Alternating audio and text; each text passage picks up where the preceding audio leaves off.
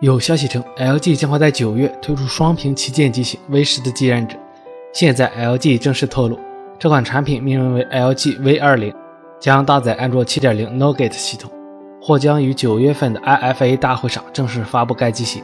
不出意外的话，LG 还会在这款机型上使用抚屏，并且将会为其添加一些新功能。今年的 iPhone 七将会加入新配色，而主色则是黑色。有网友给出了所谓 iPhone 7的音量键，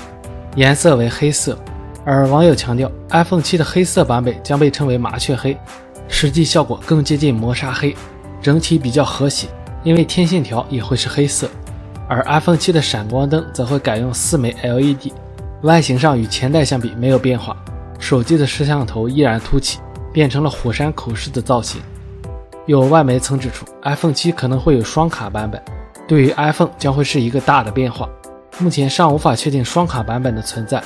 美国专利和商标局发布的专利可以证明，苹果或许有这种备选方案。专利显示，苹果申请的专利可以允许设备使用多个身份模块。未来 iPhone 将有可能会支持双卡双待。网友的爆料称，魅族、小米、华为、金立以及 OPPO 都会陆续推出自己的双曲面屏手机，进而冲击高端手机市场。而网上已经曝光了魅族双曲面屏手机的渲染图，同时魅族的邀请函也曝光，八月十日或将举行发布会。图中可以看到这台新机有双曲面设计，同时使用了双摄像头的设计，将会搭载三星八八九零处理器。不知道发布会的主角是不是双曲面屏版本的 Pro 六 Edge 呢？微博上出现了新的手机品牌 COO 生态手机。是乐视和酷派合作的一个全新手机品牌，